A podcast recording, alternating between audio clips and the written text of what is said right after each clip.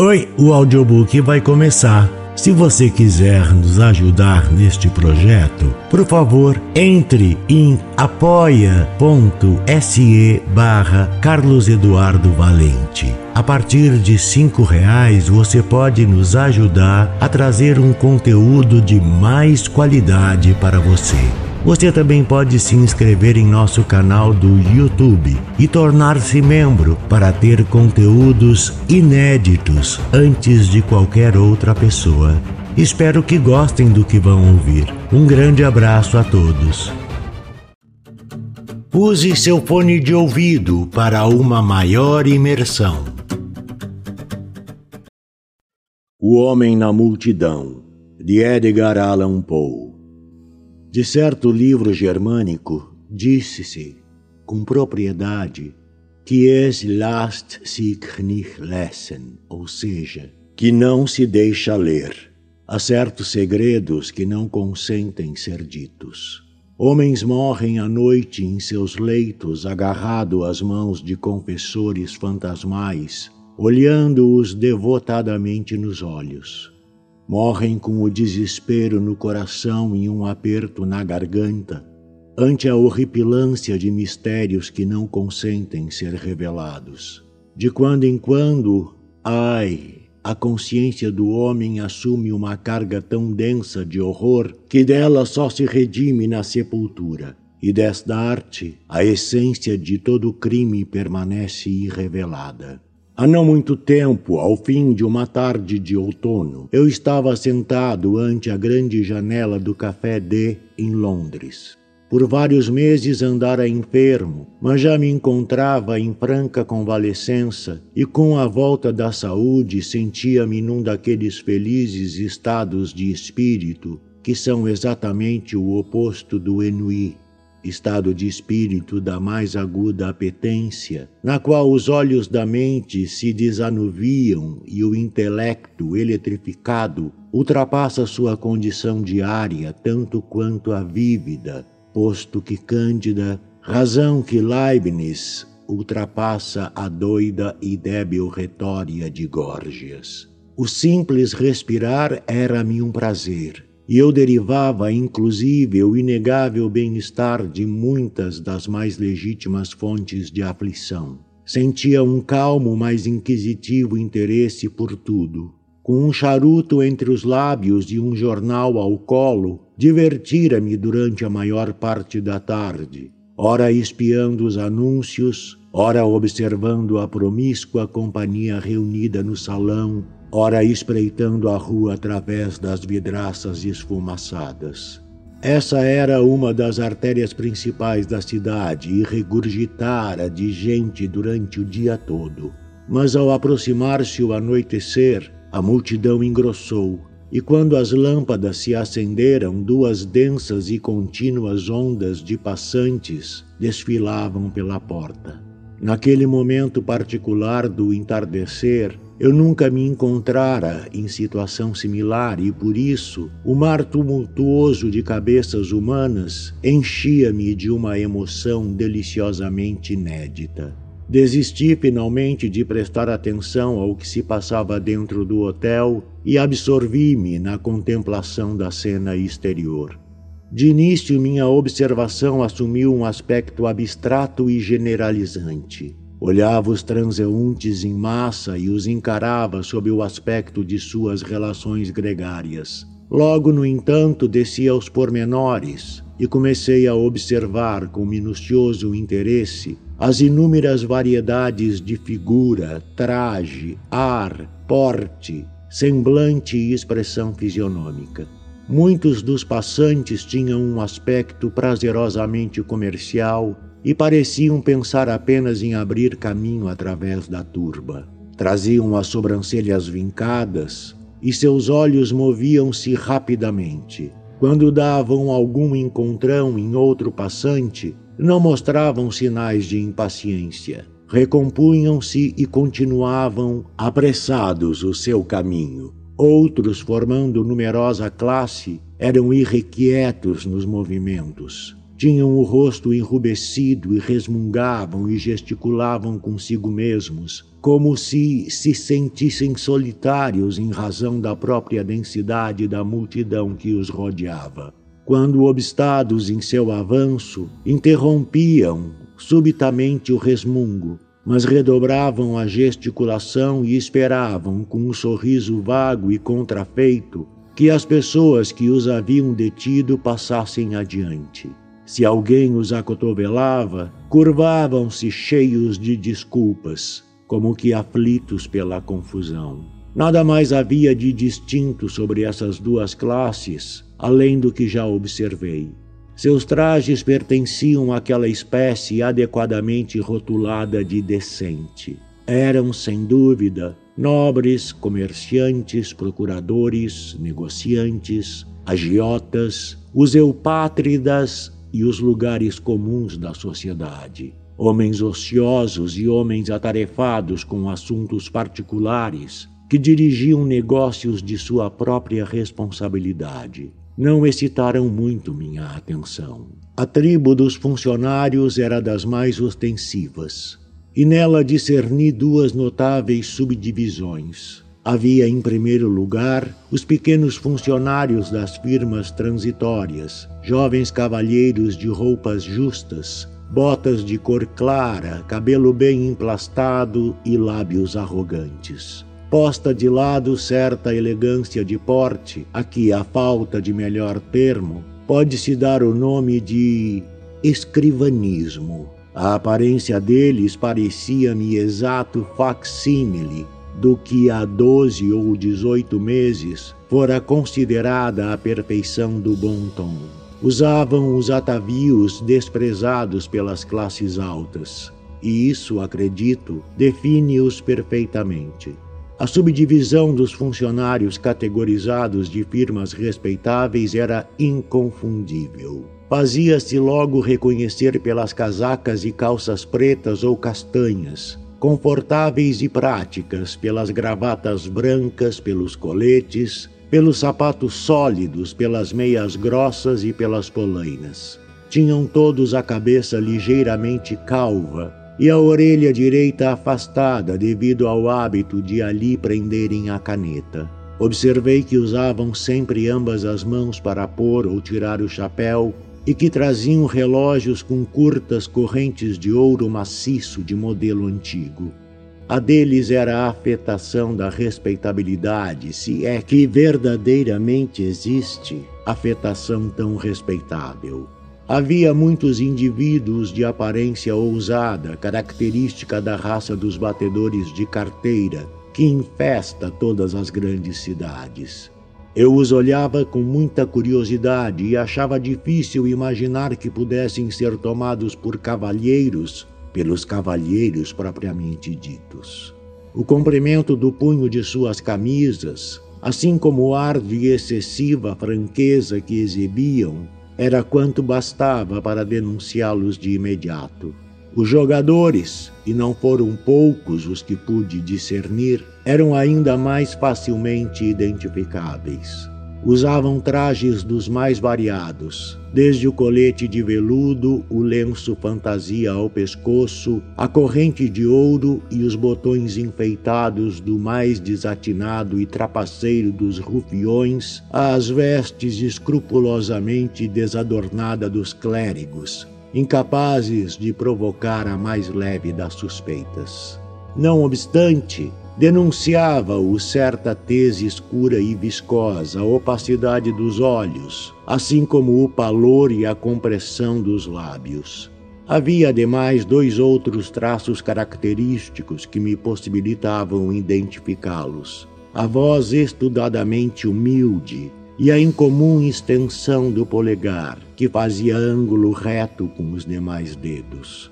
Muitas vezes, em companhia desses velhacos, observei outra espécie de homens, algo diferente nos hábitos, mas não obstante, pássaros de plumagem semelhante. Podiam ser definidos como cavalheiros que viviam à custa da própria finura. Ao que parecia, dividiam-se em dois batalhões no tocante a rapinar o público. De um lado, os almofadinhas, de outro, os militares. Os traços distintivos do primeiro grupo eram o cabelo anelado e o sorriso aliciante. O segundo grupo caracterizava-se pelo semblante carrancudo e pela casaca de alamares.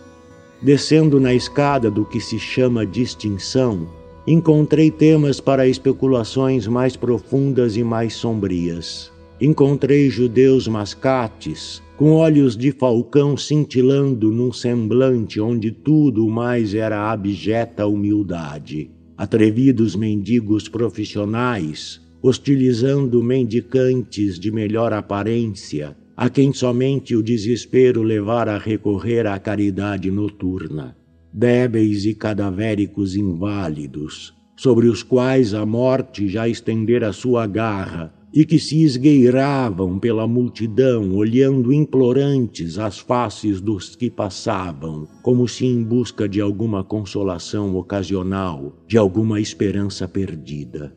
Mocinhas modestas voltando para seus lares taciturnos após um longo e exaustivo dia de trabalho e furtando-se mais chorosas que indignadas aos olhares cúpidos dos rufiões, cujo contato direto, não obstante, não podiam evitar. Mundanas de toda sorte e de toda idade, a inequívoca beleza no auge da feminilidade, lembrando a estátua de Luciano feita de mármore, de paros, mas cheia de imundícies em seu interior. A repugnante e desarvorada leprosa vestida de trapos. A velhota cheia de rugas e de joias exageradamente pintada, num derradeiro esforço por parecer jovem a menina de formas ainda imaturas, mas que, através de longa associação, já se fizera adepta das terríveis coqueterias próprias do seu ofício e ardia de inveja por igualar-se no vício às suas colegas mais idosas. Bêbados inúmeros e indescritíveis, uns esfarrapados, cambaleando inarticulados, de rosto contundido e olhos vidrados, outros de trajes encebado, algo fanfarrões, de lábios grossos e sensuais, e face apopleticamente rubicunda. Outros ainda trajando roupas que em tempos passados haviam sido elegantes e que mesmo agora mantinham escrupulosamente escovadas. Homens que caminhavam com passo firme, mas cujo semblante se mostrava medonhamente pálido, cujos olhos estavam congestionados e cujos dedos trêmulos se agarravam enquanto abriam caminho por entre a multidão a qualquer objeto que lhes estivesse ao alcance. Além desses todos, carregadores de anúncios, moços de frete, varredores, tocadores de realejo, domadores de macacos ensinados, cantores de rua, ambulantes, artesãos esfarrapados e trabalhadores exaustos das mais variadas espécies. Tudo isso cheio de bulha e desordenada vivacidade, ferindo-nos discordantemente os ouvidos e provocando-nos uma sensação dolorida nos olhos. Conforme a noite avançava, progredia meu interesse pela cena. Não apenas o caráter geral da multidão se alterava materialmente, seus aspectos mais gentis desapareciam com a retirada da porção mais ordeira da turba, e seus aspectos mais grosseiros emergiam com maior relevo, porquanto a hora tardia arrancava de seus antros todas as espécies de infâmias. Mas a luz dos lampiões a gás, débil de início, na sua luta contra o dia agonizante, tinha por fim conquistado ascendência, pondo nas coisas um brilho trêmulo e vistoso. Tudo era negro, mas esplêndido, como aquele ébano ao qual tem sido comparado o estilo de Tertuliano. Os fantásticos efeitos de luz levaram-me ao exame de faces individuais. E embora a rapidez com que o mundo iluminado desfilava diante da janela me proibisse lançar mais que uma olhadela furtiva a cada rosto, parecia-me, não obstante, que no meu peculiar estado de espírito eu podia ler frequentemente, mesmo no breve intervalo de um olhar, a história de longos anos. Com a testa encostada ao vidro, estava eu desta arte ocupado em examinar a turba quando subitamente deparei com um semblante, o de um velho decrépito, de uns 65 anos de idade. Um semblante que de imediato se impôs fortemente à minha atenção, dada a sua absoluta idiosincrasia de sua expressão. Nunca vira coisa alguma que se lhe assemelhasse, nem de longe. Lembro-me bem de que meu primeiro pensamento ao vê-lo foi o de que tivesse reconhecido Hatcher e não haveria de querer outro modelo para suas encarnações pictóricas do demônio.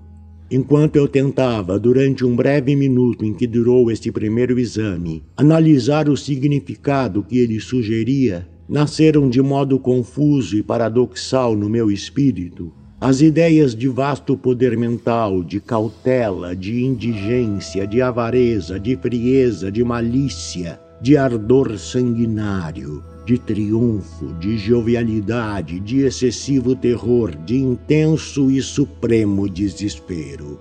Senti-me singularmente exaltado, surpreso, fascinado. Que extraordinária história, disse a mim mesmo não estará escrita naquele peito. Veio-me então o imperioso desejo de manter o homem sob minhas vistas, de saber mais sobre ele. Vesti apressadamente o sobretudo e agarrando o chapéu e a bengala, vesti apressadamente o sobretudo e agarrando o chapéu e a bengala, saí para a rua e abri caminho por entre a turba em direção ao local em que o havia visto desaparecer pois a essa altura ele já sumira de vista. Ao cabo de algumas pequenas dificuldades, consegui por fim divisá-lo, aproximar-me dele e segui-lo de perto, embora com cautela, de modo a não lhe atrair a atenção. Tinha agora uma boa oportunidade de examinar-lhe a figura.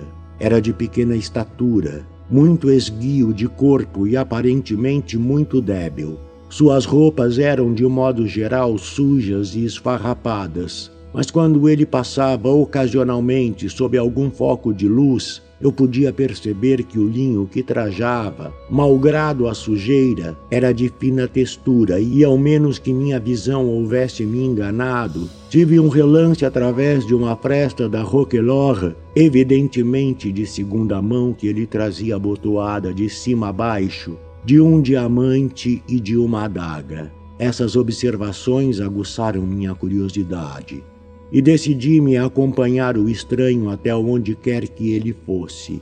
Era já noite fechada e uma neblina úmida e espessa, que logo se agravou em chuva pesada, amortalhava a cidade. Essa mudança de clima teve um estranho efeito sobre a multidão, que logo foi presa de nova agitação e se abrigou sob um mundo de guarda-chuvas. A agitação, os encontrões e o zum zum zum decuplicaram. De minha parte, não dei muita atenção à chuva. Uma velha febre latente em meu organismo fazia com que eu a recebesse com um prazer algo temerário. Amarrando um lenço à boca, continuei a andar. Durante meia hora, o velho prosseguiu seu caminho com dificuldade ao longo da grande avenida. Eu caminhava grudado aos seus calcanhares, com medo de perdê-lo de vista. Como nunca voltou a cabeça para trás, não se deu conta de minha perseguição. A certa altura, meteu-se por uma travessa que, embora repleta de gente, não estava tão congestionada quanto a avenida que abandonara. Evidenciou-se então uma mudança no seu procedimento. Caminhava agora mais lentamente e menos intencionalmente do que antes com maior hesitação, dir-se-ia. Atravessou e tornou a atravessar a rua repetidas vezes, sem propósito aparente, e a multidão era ainda tão espessa que a cada movimento seu eu era obrigado a segui-lo bem de perto. A rua era longa e apertada e ele caminhou por ela cerca de uma hora. Durante esse tempo, o número de transeuntes havia gradualmente decrescido, tornando-se o que é ordinariamente visto à noite, na Broadway, nas proximidades do Park.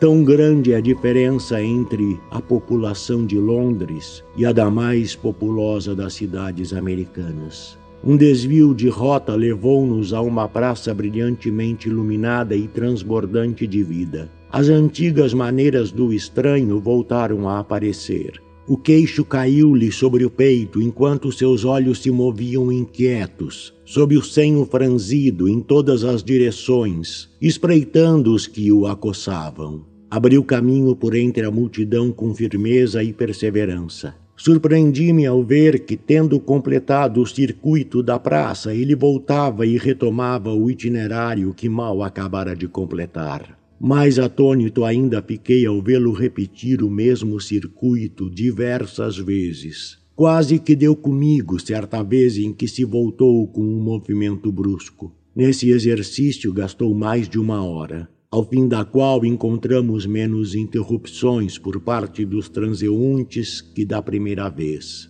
A chuva continuava a cair. Intensa, o ar tornou-se frio os passantes se retiravam para suas casas. Com um gesto de impaciência, o estranho ingressou num beco relativamente deserto. Caminhou apressadamente durante cerca de um quarto de milha, com uma disposição que eu jamais sonhara ver em pessoa tão idosa. Grande foi a minha dificuldade em acompanhá-lo. Alguns minutos de caminhada levaram-nos a uma grande e ruidosa feira, cujas localidades pareciam bastante familiares ao estranho. E ali ele retomou suas maneiras primitivas, enquanto abria caminho de lá para cá sem propósito definido, por entre a horda de compradores e vendedores. Durante hora e meia aproximadamente que passamos neste local, foi-me mister muita cautela para seguir-lhe a pista sem atrair sua atenção. Felizmente eu calçava galochas e podia movimentar-me em absoluto silêncio. Em nenhum momento ele percebeu que eu o vigiava. Entrou em loja após loja. Não perguntava o preço de artigo algum nem dizia qualquer palavra, mas limitava-se a olhar todos os objetos com um olhar desolado, despido de qualquer expressão. Eu estava profundamente intrigado com o seu modo de agir e firmemente decidido a não me separar dele antes de estar satisfeita até certo ponto minha curiosidade a seu respeito. Um relógio bateu onze sonoras badaladas e a feira começou a despovoar-se rapidamente.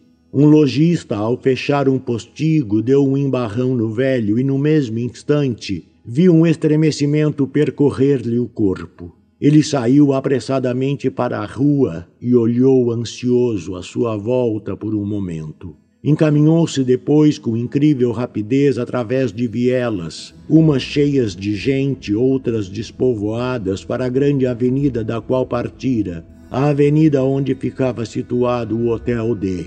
Esta, no entanto, já não apresentava o mesmo aspecto. Estava ainda brilhantemente iluminada, mas a chuva caía pesadamente e havia poucas pessoas à vista. O estranho empalideceu. Deu alguns passos caprichosos pela antes populosa avenida e depois, suspirando profundamente, tomou a direção do rio. Após ter atravessado uma grande variedade de ruas tortuosas, chegou por fim diante de um dos teatros principais da cidade. Este estava prestes a fechar e os espectadores saíam pelas portas escancaradas. Vi o velho arfar, como se por falta de ar, mergulhar na multidão, mas julguei perceber que a intensa agonia do seu semblante tinha, de certo modo, amainado. A cabeça caiu-lhe sobre o peito novamente, como quando eu o vira pela primeira vez. Observei que seguia agora o caminho tomado pela maioria dos espectadores, mas, de modo geral, não conseguia compreender a inconstância de suas ações. Enquanto caminhava, o número de transeuntes ia rareando, e sua antiga inquietude e vacilação voltaram a aparecer. Durante algum tempo acompanhou de perto um grupo de dez ou doze valentões, mas o grupo foi diminuindo aos poucos até que ficaram apenas três dos componentes, numa ruazinha estreita, melancólica, pouco frequentada. O estranho se deteve e por um momento pareceu imerso em reflexões. Depois, com evidentes sinais de agitação, seguiu em rápidas passadas um itinerário que nos levou aos limites da cidade, para regiões muito diversas daquelas que havíamos até então atravessado. Era o mais esquálido bairro de Londres. Nele tudo exibia a marca da mais deplorável das pobrezas e do mais desesperado dos crimes. A débil luz das lâmpadas ocasionais, altos e antigos prédios construídos de madeiras já roídas de vermes, apareciam cambaleantes e arruinados, dispostos em tantas e tão caprichosas direções que mal se percebia um arremedo de passagens por entre eles. As pedras do pavimento jaziam espalhadas, arrancadas de seu leito original, de onde agora viçava grama exuberante. Um odor horrível se desprendia dos esgotos arruinados. A desolação pervagava a atmosfera. No entanto, conforme avançávamos, ouvimos sons de vida humana e por fim deparamos com grandes bandos de classes mais desprezadas da população londrina, vadiando de cá para lá. O ânimo do velho se acendeu de novo, como uma lâmpada bruxuleante. Uma vez mais caminhou com passo elástico.